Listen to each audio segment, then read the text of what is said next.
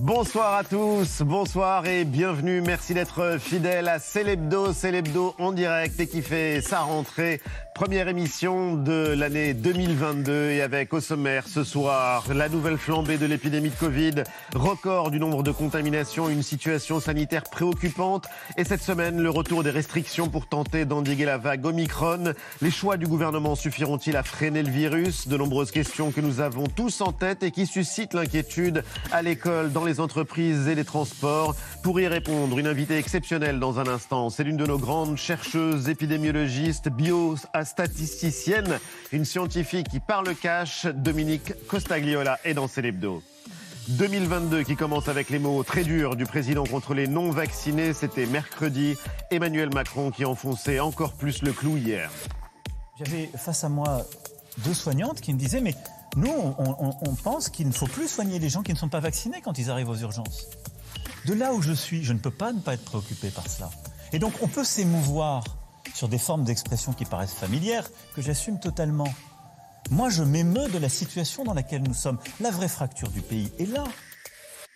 La présidentielle se rapproche à très grande vitesse. La campagne enchaîne les polémiques. Grand absent le débat sur les enjeux majeurs des années à venir pour notre pays. L'analyse d'un des meilleurs spécialistes de la vie politique et de l'opinion, Jérôme Jaffray du CEVIPOF. Tradition incontournable, la galette des rois. Comment réinventer ce classique de la pâtisserie? Défi qu'a relevé un jeune prodige. Il est chef pâtissier, star sur les réseaux. Il a préparé le gâteau d'anniversaire de Kylian Mbappé et il viendra nous présenter tout à l'heure ses dernières créations et ses galettes signature. Rendez-vous avec Yann Couvreur pour tirer les rois. Mais qui aura la fève? Et puis après 20h, les Tuches 4 qui cartonnent au box-office. Une famille qui appartient maintenant au patrimoine national des répliques cultes. Les raisons d'un succès avec le réalisateur des Tuches, Olivier Barou, qui nous rejoindra dans la suite de Célébdo. Célébdo, c'est en direct et c'est parti.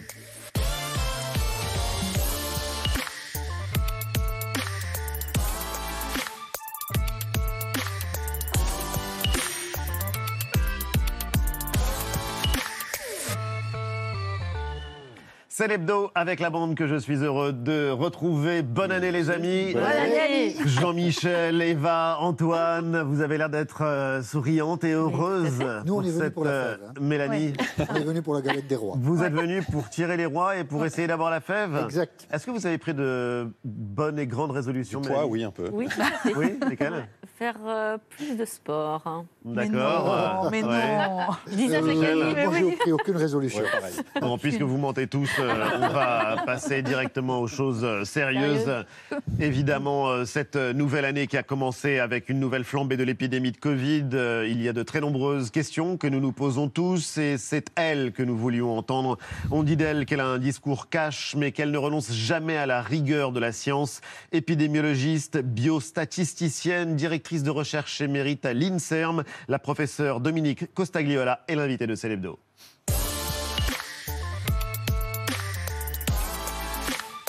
Bonsoir. Merci infiniment d'avoir accepté euh, notre euh, invitation. Merci de nous aider à y voir plus clair. Et euh, c'est vous que nous voulions entendre euh, parce que vous êtes non seulement l'une de nos grandes chercheuses, vous êtes sur le front contre le coronavirus depuis le début de la pandémie. Et puis euh, vous avez un discours rationnel et scientifique, ce qui n'est pas toujours le cas de certains qui s'expriment sur les plateaux et sur cette maladie. Première semaine de l'année, professeur, la France vient de franchir un nouveau record dans le nombre de contaminations au Covid. Plus de 320 000 cas, 320 000 nouveaux cas pour la seule journée d'hier et la vague Omicron qui n'en finit pas. Regardez ces graphiques, vous qui euh, vivez au milieu des chiffres et des, et des graphiques, euh, ces graphiques qui indiquent la progression de, de l'épidémie, cette courbe qui euh, donne le vertige. J'emploie le mot parce qu'il faisait la une du journal Libération. Est-ce que le mot vertige est bien choisi pour dire la situation dans laquelle nous sommes? Bah, C'est sûr que l'augmentation est extrêmement importante. Euh, une partie s'explique par le fait qu'on fait des tests, mais comme le taux de positivité augmente, c'est seulement une partie. Il y a vraiment beaucoup plus de cas. Il y a de plus en plus de cas et il y en a plus que ce que nous savons aujourd'hui, que ce que nous pouvons compter aujourd'hui. Oui, parce qu'il est assez probable que tout le monde ne se fait pas euh, diagnostiquer. Si vous, a- si vous, si vous l'attrapez et que vous n'avez pas de symptômes, vous n'avez pas nécessairement euh, aller vous faire diagnostiquer, surtout que c'est assez compliqué euh, en ce moment. On va y venir justement et on va en parler. Euh, il y a une question comment faire face justement à ce nouveau variant Omicron. Euh, avec le variant Omicron, on joue à la roulette russe en espérant le meilleur. Je vous cite, c'est une phrase qui est entre guillemets, vous la prononciez il y a quelques jours. Explication de texte, pourquoi l'image de la roulette russe? Parce que en fait, la stratégie qui a été retenue, qui était une stratégie par le gouvernement Oui, comme depuis plusieurs mois, basé presque uniquement sur la vaccination. C'est très important, mais l'impact va être progressif. Et même le plein d'impact ne sera qu'après euh, la promulgation de la nouvelle loi. Et en attendant, euh, il n'y avait pas d'autres mesures pour euh, diminuer la circulation qui était prise. Et, et, du coup, en fait, on fait un pari en supposant que Omicron n'aura pas de grosses conséquences, que ce soit pour les gens, pour le Il est moins létal, il est moins grave, voilà. pour le dire rapidement. Et, ça, on ne le sait pas aussi bien que ça. Ce qu'on constate, qui est vrai dans, les pays qui ont été un peu plus en avance que nous par rapport à la diffusion de Micron, c'est que effectivement, globalement, il envoie moins de personnes à l'hôpital et surtout moins de personnes en réanimation en proportion de ceux qu'on sait être infectés. Oui. Mais en fait, on ne sait pas de façon si claire si c'est parce qu'il arrive sur une population qui est quand même beaucoup vaccinée, c'est le cas au Royaume-Uni par exemple, ou qu'est-ce qu'il en serait chez une personne qui n'est pas vaccinée, qui n'a pas été ou qui n'a pas été exposée, voire les deux, ou chez une personne qui est immunodéprimée et qui, même vaccinée, ne peut pas bien faire une défense? Et donc, euh, euh, par ailleurs, on voit quand même dans tous les pays une augmentation du nombre euh, de cas hospitalisés, en France aussi, plus de 2000 par jour, et en fait, dans le dernier rapport de Santé publique France, on a une donnée qu'on attendait beaucoup, de savoir, parce qu'avec Omicron, on se disait les gens sont hospitalisés avec, mais pas pour. Euh, c'est-à-dire, ils arrivent à l'hôpital, on fait un test, on les trouve positifs, mais ce n'est pas pour ça qu'ils venaient. Mais en fait, euh, en semaine 52, la dernière semaine de l'année, la semaine dernière, où il y avait déjà beaucoup euh, de, de, Omicron qui circulaient en France, puisque c'était 79% des diagnostics, en fait, les chiffres sont presque exactement identiques à avant, c'est-à-dire 94% pardon, des gens qui sont hospitalisés en réanimation c'est à cause du Covid. Et 84% de l'ensemble des gens qui sont à l'hôpital, c'est à cause du Covid. On va y revenir parce qu'il y a eu euh, de nouvelles mesures prises par le gouvernement qui sont entrées euh, en vigueur. On a entendu euh, le ministre de la Santé, Olivier Véran, dire qu'on pouvait espérer qu'il s'agisse de la dernière vague, justement. Qu'est-ce que ça vous inspire, cette idée qui s'est largement répandue dans ben, beaucoup de têtes? Comme ce n'est pas basé sur des données, c'est peut-être vrai, mais c'est peut-être pas vrai.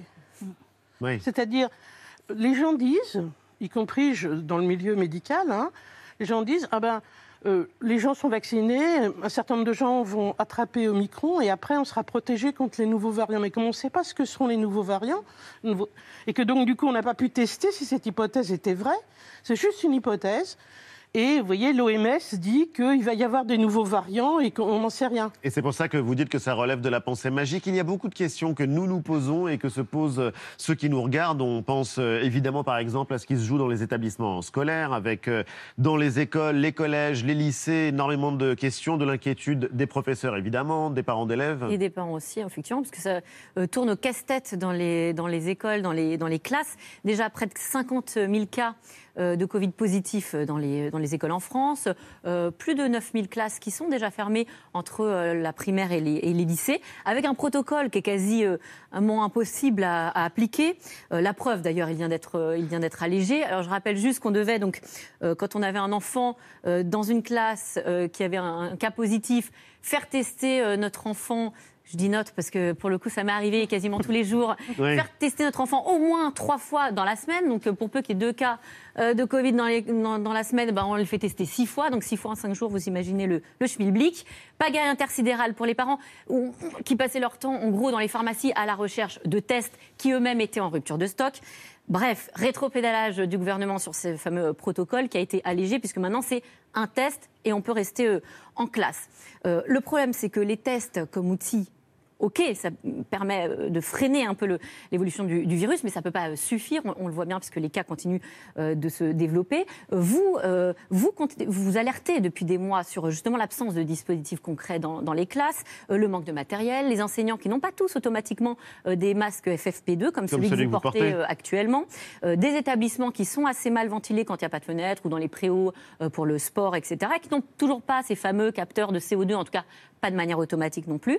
Est-ce que c'est ça le, problème Est-ce que vous pensez qu'il faut revoir finalement l'organisation très euh, pratico-pratique hein, des, écoles? Je pense d'une façon générale, en fait, il y a, vraiment eu l'espoir à chaque fois que finalement, ce n'était pas la peine de faire ces investissements parce que ça allait être la dernière. Enfin, maintenant, comme ça fait la cinq ou sixième fois, on ne sait plus bien, euh, on voit bien que ce n'est pas trop raisonnable comme façon d'élaborer une politique.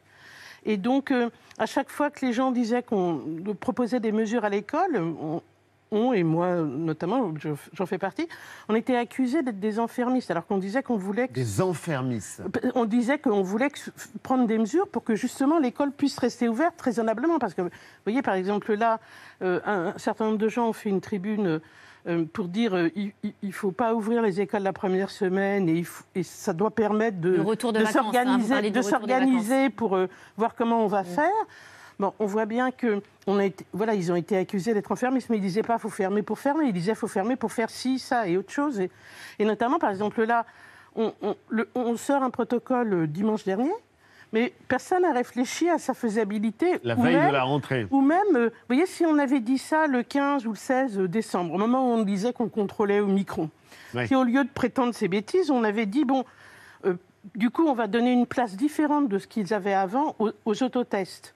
Alors donc, il faut qu'il y ait des stocks. Il mm. faut qu'il y ait des stocks qui soient disponibles pour qu'on puisse les distribuer. dans les, Donc on aurait pu faire des stocks pour que ce soit distribué aux parents dans les écoles. Vous voyez, il y avait, euh, voilà, il n'y a pas rien à faire.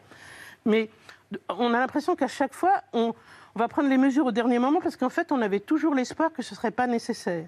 et ça, c'est toujours euh, la pensée magique. Euh, alors, il y a une autre question que beaucoup se posent et sur laquelle vous êtes intervenu, c'est celle des masques. On a la spécialiste des masques ici dans Célébdo, c'est Eva. Depuis le début de la pandémie, euh, on était habitué aux masques chirurgicaux. Il faudrait maintenant passer aux masques FFP2. Mais oui, parce que donc retour sur ce, fameux débat sur les masques. Alors on a eu le débat euh, est-ce qu'il faut porter des masques à l'extérieur ou pas? Donc euh, un certain nombre de départements français, un grand nombre de départements français sont repassés avec euh, sur cette mesure des masques en extérieur, masques en tissu, masques chirurgicaux et donc le fameux masque FFP2. Alors en Europe, il y a des États voisins qui ont imposé de plus en plus ce masque en question.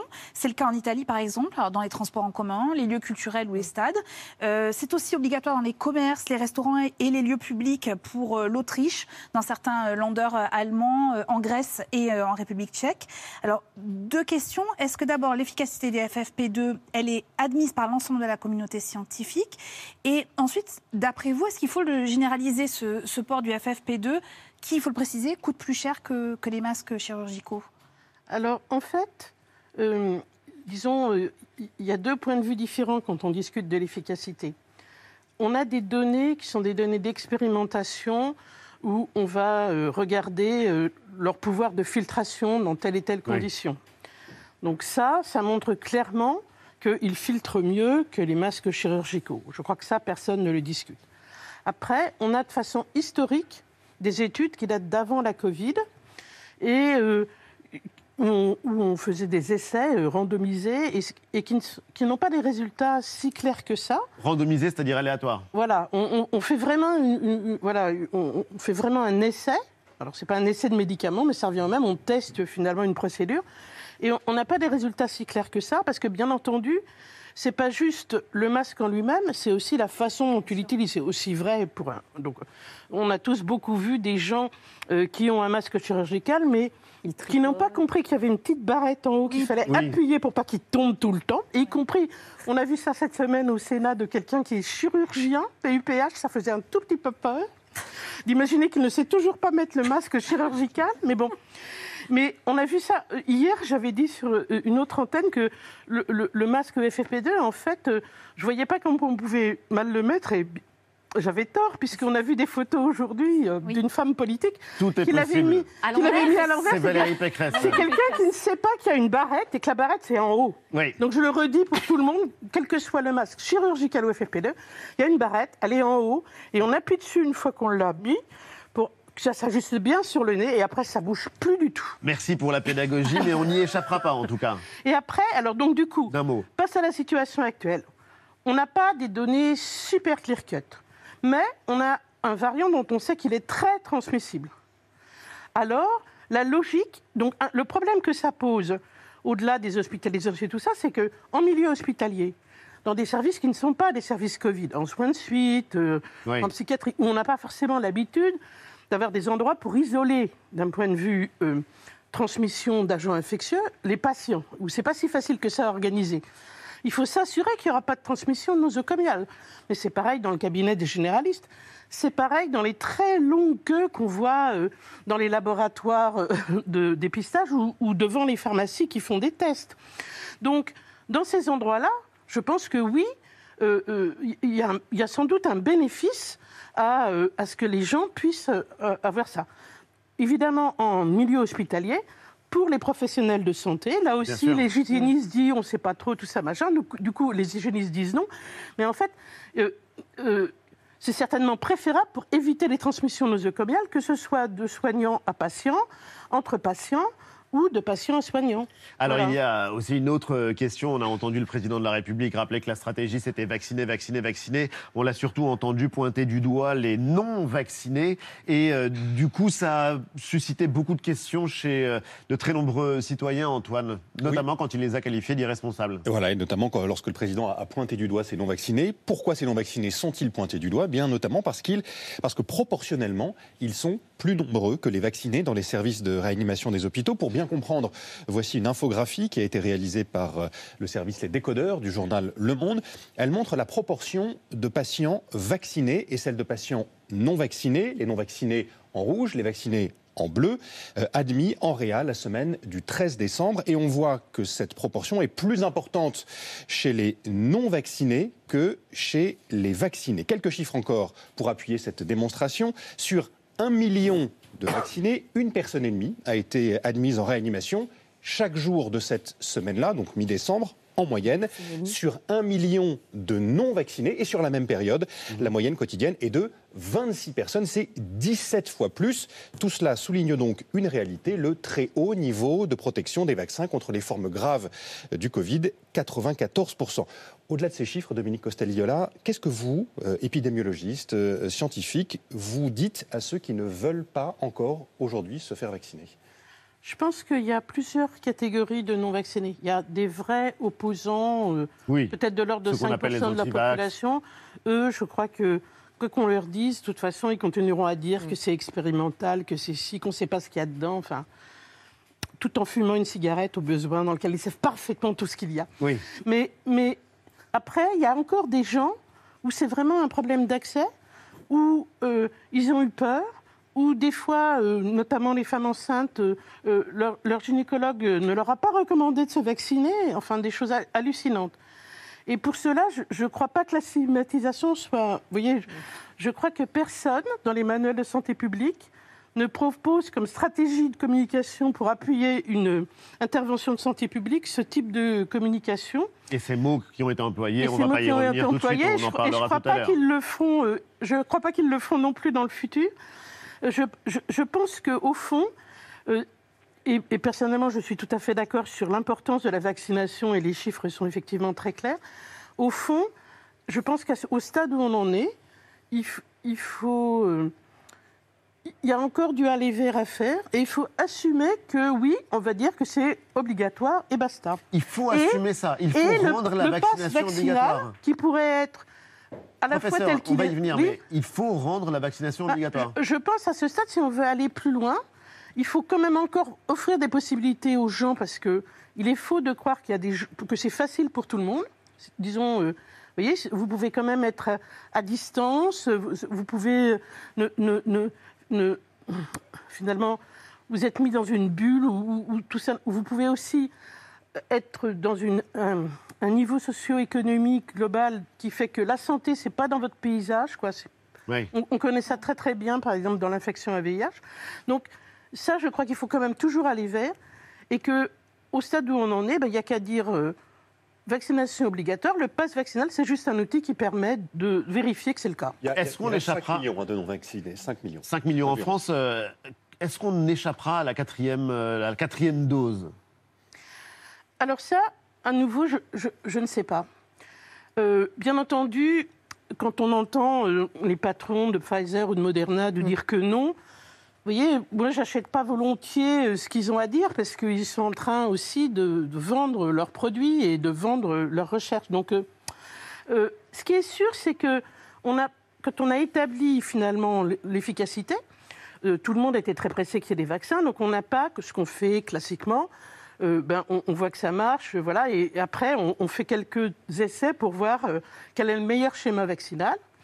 Et il y a de très nombreux vaccins, euh, la coqueluche, pneumocoque, hépatite B, pour lequel le schéma vaccinal, euh, tétanos polio, le schéma vaccinal, le- celui qu'on utilise à l'heure actuelle quand on vaccine les enfants, on fait deux doses assez rapprochées et une dose à distance. Elle est en général vers 11 mois chez les enfants. Pourquoi on fait ça? Parce qu'en fait, il y a deux composantes dans la réponse au vaccin. Il y a la composante anticorps, en tout cas, pas toujours, mais le plus souvent. Il y a la composante anticorps. C'est ça qu'on mesure en disant ça baisse, ça monte à l'heure actuelle, à telle distance.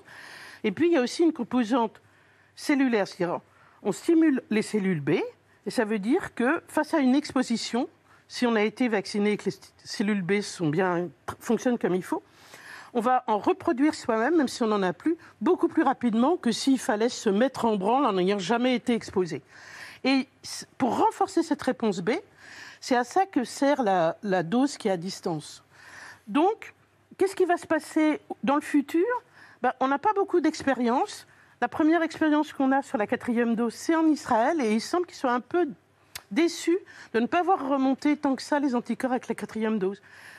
C'est un peu tôt pour pouvoir dire si on va y échapper ou pas. Mais c'est rare en tout cas d'entendre euh, sur un plateau de télévision euh, une euh, scientifique euh, avouer, sans doute avouer euh, les choses qu'on ne sait pas encore sur euh, ce variant Omicron, sur ce virus et la manière dont on en viendra à bout. Merci infiniment Dominique Cossagliola d'avoir été l'invité de, de Célébdo. C'est euh, beaucoup plus clair, euh, rentrée donc euh, évidemment marquée par euh, la flambée du Covid, des enjeux sanitaires dont on vient de parler avec vous. Mais le Covid est aussi un sujet éminemment politique, une source de polémique sans fin, une de plus dans la campagne présidentielle. L'analyse d'un maître des sondages et de l'opinion, il est politologue, Jérôme Jaffray, il est associé, chercheur associé au CEVIPOF et il est notre invité.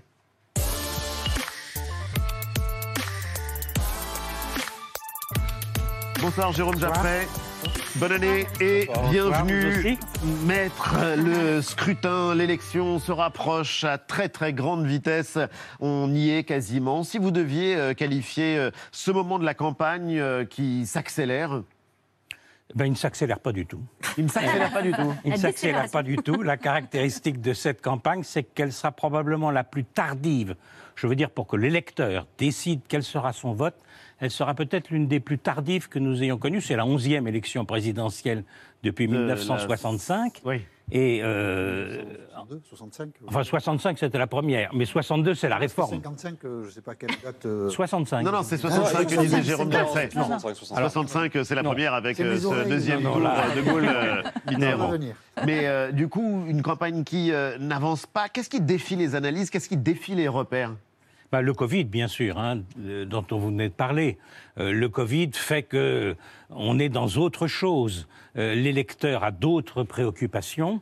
Le débat ne se lance pas vraiment. Euh, les candidatures fond. s'installent pas comme elles le font d'habitude.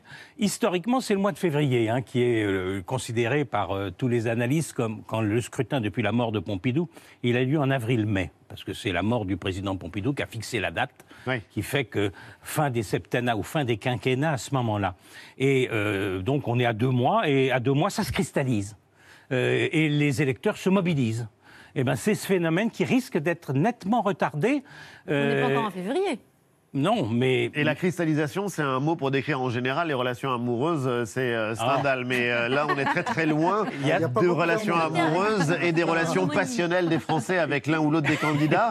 On vient à peine de commencer l'année, Jérôme Jaffray. Chaque jour, il y a une polémique. Ça a commencé avec le drapeau européen, euh, l'Arc de Triomphe. Il y a eu euh, les mots d'Emmanuel Macron euh, contre les non-vaccinés, le karcher de Valérie Pécresse. On y reviendra avec toi tout à l'heure, Jean-Michel. Mais la polémique qui a dominé la semaine, évidemment, elle est partie d'une interview qu'a donnée Emmanuel Macron au journal Le Parisien, ce qu'on a pu appeler par la suite la stratégie de l'emmerdement. Et je m'excuse auprès des enfants, les non-vaccinés, j'ai très envie de les emmerder. C'est le président de la République euh, dans le texte. On ne compte plus le nombre de réactions que ça a suscité. Regardez. Parler franchement. Qui emmerde la vie de qui aujourd'hui? Un président de la République ne peut pas tenir les propos qui ont été tenus, c'est-à-dire d'avoir pour seul objectif d'emmerder les Français. Nous voulons savoir si nous sommes ici pour amender un texte de loi visant à emmerder les non-vaccinés. Un texte qui est là pour emmerder une partie des Français. Il n'y a pas autre chose à faire que de dire j'ai envie de, de m'amuser à emmerder les Français qui ne sont pas vaccinés. Autrement dit, maintenant, il s'agit non pas euh, de- d'être convaincu, mais euh, d'obéir euh, à un homme qui a décidé, comme selon ses propres termes, de vous emmerder. Si nous sommes tous citoyens, personne n'emmerdera personne. Alors, il y a eu un débat pendant quelques jours pour savoir si c'était une erreur de langage, si c'était un pari, si c'était une véritable stratégie, un calcul. Et hier, Emmanuel Macron assumait et il enfonçait le clou. Ils ne se protègent pas eux-mêmes alors que la science, la recherche et l'excellence technologique et productive européenne le leur permet. Voilà. Donc il était, je crois, de ma responsabilité de, de tirer, de sonner un peu l'alarme. C'est ce que j'ai fait cette semaine pour euh, voilà, que les choses puissent avancer encore plus rapidement. On est à la fin de la semaine, justement. Qu'est-ce que ça vous a inspiré, cette séquence euh, médiatico-politique? D'abord que c'est un grand moment dans la communication politique. hein. Et de- je pense que tous Un les- grand moment. Oui, tous les étudiants pourront, qui dans ce secteur étudieront ce moment intéressant parce que Emmanuel Macron, hier, il a déclaré qu'il assumait totalement son propos. En réalité, euh, il l'a il l'a corrigé depuis euh, mardi, ce propos. Il a été corrigé. D'une part, Jean Castex, Premier ministre, en personne devant le micro de Jean-Jacques Bourdin, est venu dire que euh, les non-vaccinés étaient des citoyens et non pas des irresponsables comme venait de le qualifier de Emmanuel Macron. oui. C'est passé un peu inaperçu, mais le Premier ministre corrigeant le président, c'est un moment intéressant. Quant au président qui déclare qu'il assume totalement, Un irresponsable n'est plus un citoyen, ce sont les mots présidentiels. voilà. Or, euh, le- Jean Castex, Premier ministre, est venu dire tout le monde est citoyen, euh, même les non-vaccinés, puisque il n'y a pas de- d'obligation de, vaccination. La liberté vaccinale est acceptée par la loi. Donc là, il y a une incohérence évidente. Et puis l'autre chose, c'est que le président, dans cette intervention, dont vous venez de montrer un extrait, il s'est remis au niveau présidentiel. Tirer la sonnette d'alarme. Aux que- côtés de la présidente de la Commission européenne, Ursula von der Leyen, voilà. de manière Et- plus et- solennelle. Et, et dire que la liberté s'accompagne de la responsabilité, euh, devoir de philosophie extrêmement classique hein, en la matière, que la liberté euh, ne doit pas empiéter la liberté des autres. C'est le niveau normal du président de la République est très très loin de je vais les emmerder jusqu'au bout. Euh, ce sont des irresponsables. Donc, Donc il a donc, malgré tout je- je corrigé dirais. sans qu'on s'en aperçoive. Voilà. Ce, ce verbe terrible et ce langage relâché, il ne l'emploie pas face à des journalistes. Ça me semble assez significatif. C'est face à des lecteurs. Enfin, il y avait laissent- deux journalistes du Parisien et huit ce sont des lecteurs. lecteurs. Ce Mhm. sont des lecteurs. Et d'ailleurs, dans la phrase, de, la, la totalité du raisonnement du Parisien, Quatre journalistes. on va les empêcher de boire des canons. S'il avait été face à des journalistes, il- n'aurait pas parlé comme ça. Donc, c'est pas du tout une stratégie. C'est un oubli très momentané de sa fonction, de sa situation. Et vendredi, il est redevenu président. C'est quand même curieux de constater que Emmanuel Macron peut oublier parfois qu'il est président. C'est un texte qui a été relu quand même avant d'être oui. publié dans le alors, Parisien et il qui n'a pas été corrigé. invalidé. Il n'a pas pu être corrigé à plusieurs endroits de l'interview. Les conseillers du président auraient bien aimé que des mots soient changés. Bon. Et la rédaction du Parisien a résisté en disant on ne peut pas parce que. Et est-ce que vous savez, que vous savez, Jean-Michel, si le président diront, voulait corriger ces deux phrases Non, alors il a voulu corriger, ça j'en suis à peu près sûr, la formule je suis prêt à être candidat, enfin j'ai envie. Ça, les conseillers auraient bien voulu que ça saute. Bon, mais ce qui rédaction reste, ce qui voulu. reste, ce sont les mots imprimés, les écrits restent. Oui. En l'occurrence, euh, pour vous, c'est de l'habileté ou est-ce que c'est euh, quelque chose qui vous a choqué? Ce Euh, mot-là, par exemple, alors- on a vu les réactions. Personnellement, ça m'a choqué. Euh, parce qu'effectivement, euh, je pense que le président de la République ne doit pas être dans une situation où il dresse une partie du pays contre l'autre. Ça, c'est la caractéristique première qu'on attend de la fonction présidentielle. Et du coup, il ouvre un terrain à l'opposition pour dénoncer l'instrumentalisation politique du pass vaccinal à travers un tel discours. Ça cesse d'être uniquement quelque chose de sanitaire pour devenir un enjeu politique. Ça, c'est gênant. C'est impressionnant. Et- Vous faites la transition que j'avais écrite, mais euh, du coup, euh, c'est assez frappant parce que c'est vrai que ça s'inscrit dans une séquence et dans un changement de stratégie à la fois sanitaire et politique. Et effectivement, et on a assisté euh, du coup cette semaine à des euh, scènes assez déroutantes euh, à l'Assemblée nationale, euh, qui est devenu le théâtre de sorties euh, parfois virulentes et d'invectives, euh, pas piquées des verres. Alors au centre du débat, la question du pass vaccinal, qui est devenu un, un vrai casse-tête. euh, vous l'avez dit, pour les opposants politiques, de quel côté euh, se situer pour montrer sa différence finalement avec le, le gouvernement actuel, mais sans euh, faire de, de démagogie. La grande question, le texte a finalement été adopté euh, dans l'hémicycle jeudi au petit matin, mais ça a permis de souligner euh, de vraies fractures, euh, parfois même au sein des partis, et je pense notamment euh, du côté des, Républicains, où la ligne euh, officielle dictée par Valérie Pécresse, euh, par euh, Christian euh, Jacob, oui euh, au pass, euh, n'a pas forcément été suivie par tous les députés, puisqu'un Oui au bon pass nombre vaccinal. d'entre eux, oui au pass euh, vaccinal, un bon nombre d'entre ces députés LR euh, n'a pas euh, voté, ou a voté contre, ou s'est abstenu. Donc finalement, est-ce que le pass vaccinal, conspuer les non-vaccinés, bien sûr c'est une question de fond, mais est-ce que c'est pas aussi, et peut-être surtout, une stratégie pour coincer ses adversaires politiques et, et les forcer à se, à se positionner? Et vous avez raison, c'est qu'il y a une dimension de vouloir étouffer Valérie Pécresse entre euh, Emmanuel Macron et l'extrême droite. C'est la stratégie présidentielle à l'évidence. Euh, on avait eu l'impression à son intervention télévisée de la mi-décembre sur TF1 et LCI que le président était plutôt sur la ligne euh, je essaye de faire d'abord sur son style euh, pétri de respect pour chacun des Français et la bienveillance sera désormais ma règle. Bon, et d'autre part qu'il euh, montrait euh, qu'il n'avait pas tout à fait oublié le candidat social-démocrate qu'il avait été en 2017. Là, on est sur une ligne qui est différente, qui est la ligne d'étouffer Valérie Pécresse pour essayer de provoquer un duel de second tour avec de préférence Marine Le Pen. Parce que là, nous sommes... C'est sa préférence. dirais, bah, de très loin. On va y venir car sur les, c'est un euh, terrain connu. Je pense que. Jean-Michel est d'accord. C'est l'assurance vie pour Emmanuel Macron. C'est l'assurance avec, vie euh, avec Marine Le Pen, alors que Valérie Pécresse, le second tour peut être plus compliqué, euh, bien sûr. Donc il vaut mieux affronter. On va en parler parce que vous le dites, euh, Jean-Michel, et vous le dites depuis des mois maintenant. Ah oui, des mois. C'est une campagne. pas. Alors elle n'avance peut-être pas, mais c'est une campagne Formidable. formidable.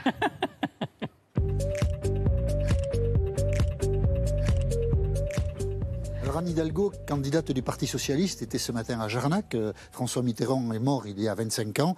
Jarnac en Charente, c'était son lieu de naissance. Donc on voit là la, candidate socialiste qui se, recueille. Anne Hidalgo qui était l'invitée de- des 4 vérités sur France 2 mardi.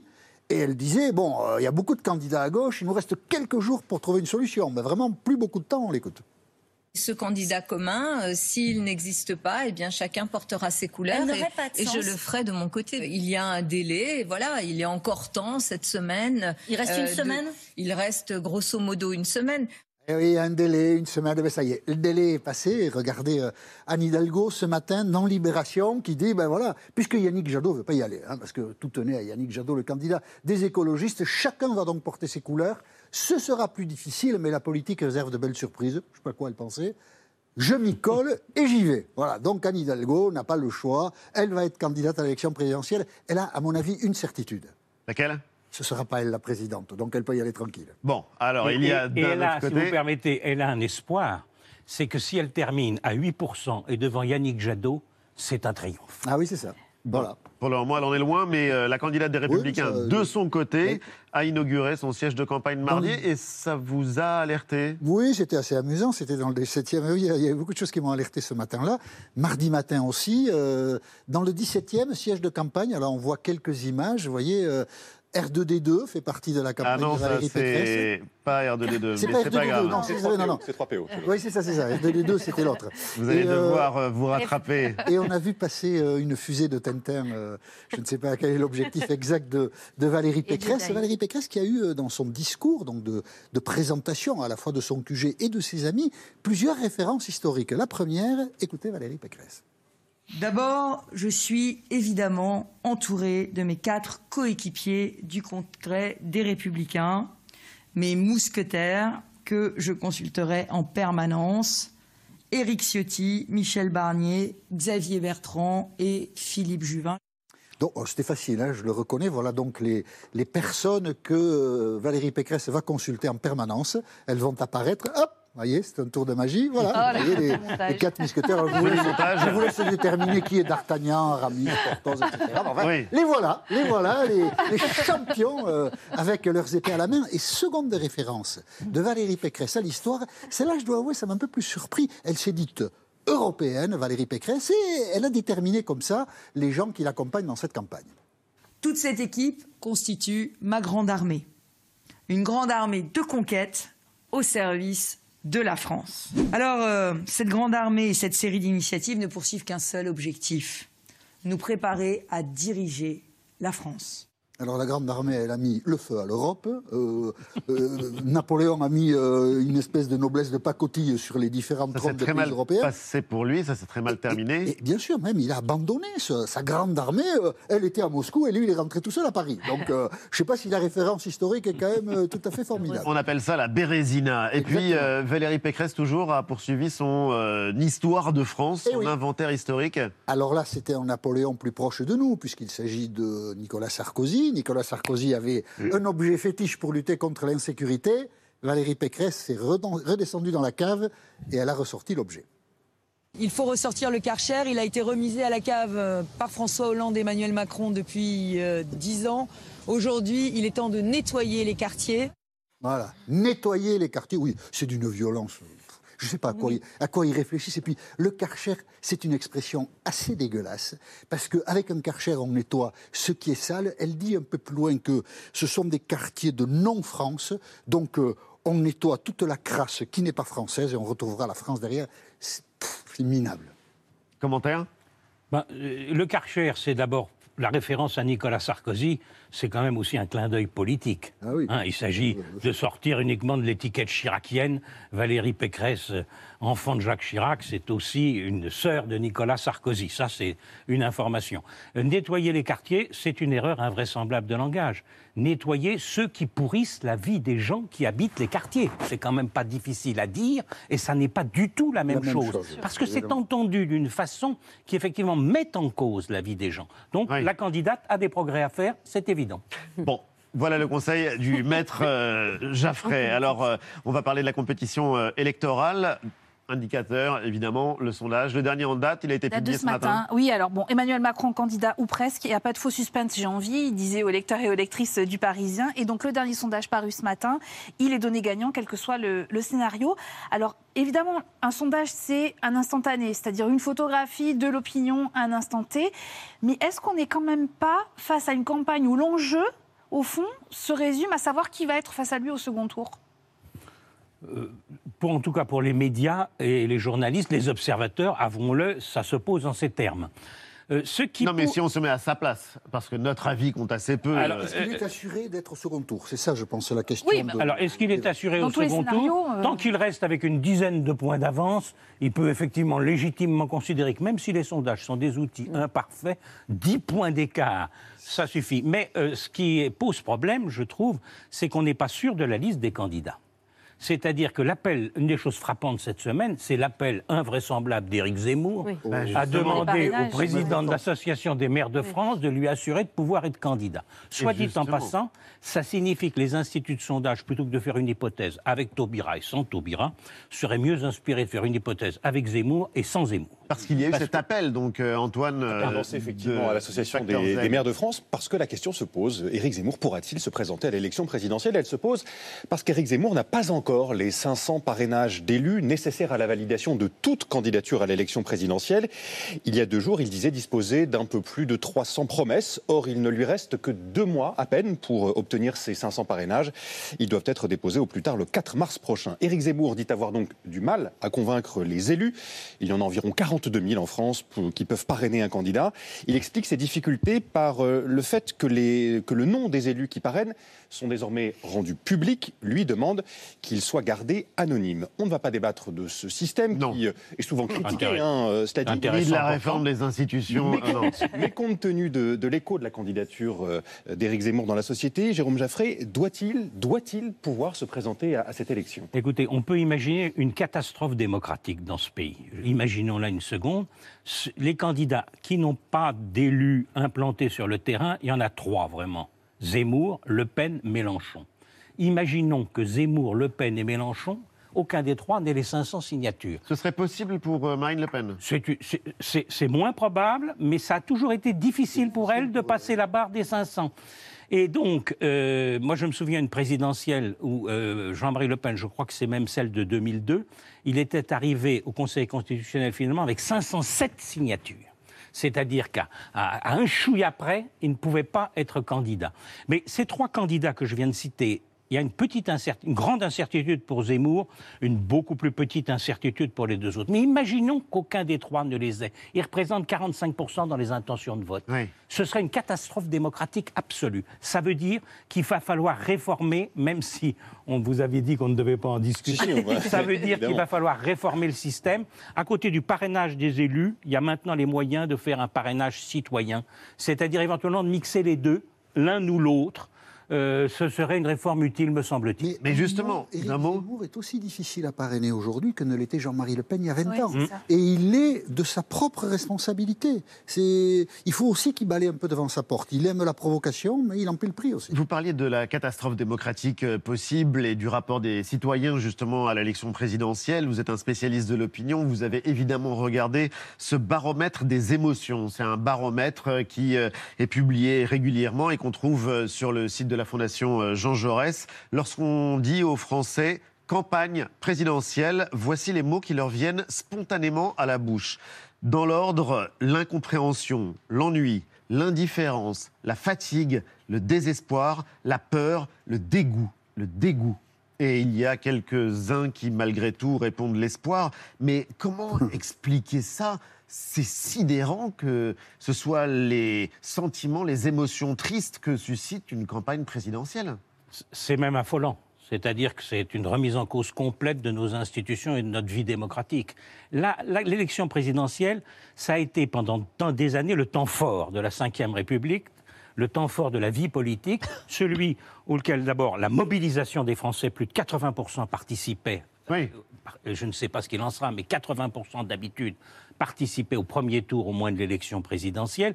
Et ça donnait à la fois un élan à la personnalité élue, qui à ce moment-là pouvait, même élu seulement par une petite majorité, Giscard en 1974 c'était 50,8% contre 49,2% à Mitterrand, mais dans le scrutin qui avait le plus passionné le pays de toute notre histoire politique pratiquement. Donc, il y a Et- un risque, Et le président est légitime. Risque donc d'une abstention considérable, risque d'un vote, ce que j'appelle le vote refus.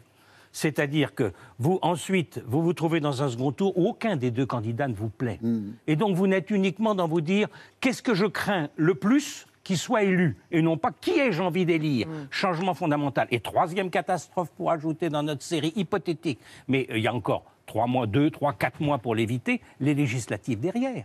Oui. Parce que si nous avons beaucoup d'abstention à la présidentielle, d'habitude on vote énormément, mais les législatives, il y avait déjà 50% d'abstention en 2017 au premier tour des législatives, quelques semaines derrière la présidentielle, parce que beaucoup d'électeurs considéraient que les jeux étaient faits. Si vous ajoutez l'idée que les jeux sont faits et l'idée, euh, ça me dégoûte, le dégoût, le dégoût, vous avez quelque chose qui fait que, à ce moment-là, la légitimité des élus peut se trouver en cause. Quelle est la valeur d'un mandat qui sera accordé dans ces conditions-là? Et ça entraîne quoi? La radicalité ensuite des comportements pendant le mandat présidentiel, parce que les citoyens ils veulent quand même se faire entendre, c'est les manifestations, c'est les gilets jaunes éventuellement, c'est la contestation des décisions. Donc la démocratie, c'est quelque chose, c'est un enjeu fondamental pour les citoyens. Il faut participer aux élections et aller participer à la campagne pour les citoyens pour que la, la vie démocratique fonctionne, sinon le système est remis en cause. Espérons que les candidats et que nous-mêmes, euh, d'ailleurs, euh, tous citoyens, euh, prenions la mesure de cette responsabilité. Vous restez avec nous, euh, Jérôme Jaffray, dans l'actualité. Surtout pour la galette, aussi. oui. Évidemment, c'est à venir. Mais d'abord, le rendez-vous, une semaine dans le monde.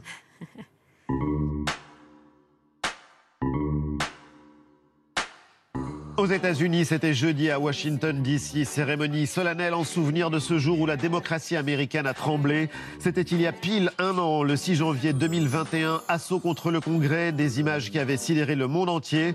Joe Biden a pris la parole pour réaffirmer la solidité des institutions et pointer du doigt le principal responsable de cette insurrection sans jamais prononcer son nom. For the first time in our history, a president had not just lost an election, he tried to prevent the peaceful transfer of power as a violent mob breached the Capitol. But they failed. They failed. And on this day of remembrance, we must make sure that such attack never, never happens again. Un an après, Trump n'est plus à la Maison-Blanche, il est toujours banni des réseaux sociaux, mais le Trumpisme, lui, est loin d'avoir disparu. Au Kazakhstan, situation toujours très tendue, des dizaines de personnes tuées, des milliers de blessés, des émeutes qui secouent cet immense pays coincé entre la Russie et la Chine. Une révolte partie de la flambée des prix de l'essence est devenue très vite politique. Les manifestants dénoncent la dictature et la corruption. Réaction du pouvoir, état d'urgence décrété, accès à Internet bloqué. Les troupes russes envoyées par Vladimir Poutine pour soutenir le président Tokayev et mater la révolte. En Thaïlande, la nature reprend ses droits. La plage de Maya Bay, un paradis devenu un enfer, saccagé par le tourisme de masse. Victime du succès du film La plage avec Leonardo DiCaprio et qui vient de rouvrir. Interdite d'accès pendant trois ans, le temps qu'il aura fallu à l'écosystème pour se régénérer. Maya Bay était le nom et le symbole d'une catastrophe écologique. Elle porte aujourd'hui l'espoir que tout n'est jamais perdu pour sauver les écosystèmes les plus fragiles. C'était une semaine dans le monde, c'est l'hebdo, continue toujours en direct. L'actualité est peut-être plus souriante, c'est aussi une tradition absolument incontournable et que nous tenions à célébrer. La galette des rois, Jérôme Jaffray. Et si d'ailleurs, au lieu d'élire un président de la République, on se contentait d'une méthode extrêmement simple, tirer les rois. Regardez. Ah, C'est notre activité du week-end, on va pas se mentir. Hein la galette. La galette. Vous êtes Ça prêts qu'on aime. C'est ça qu'on aime aussi. Bien grasse.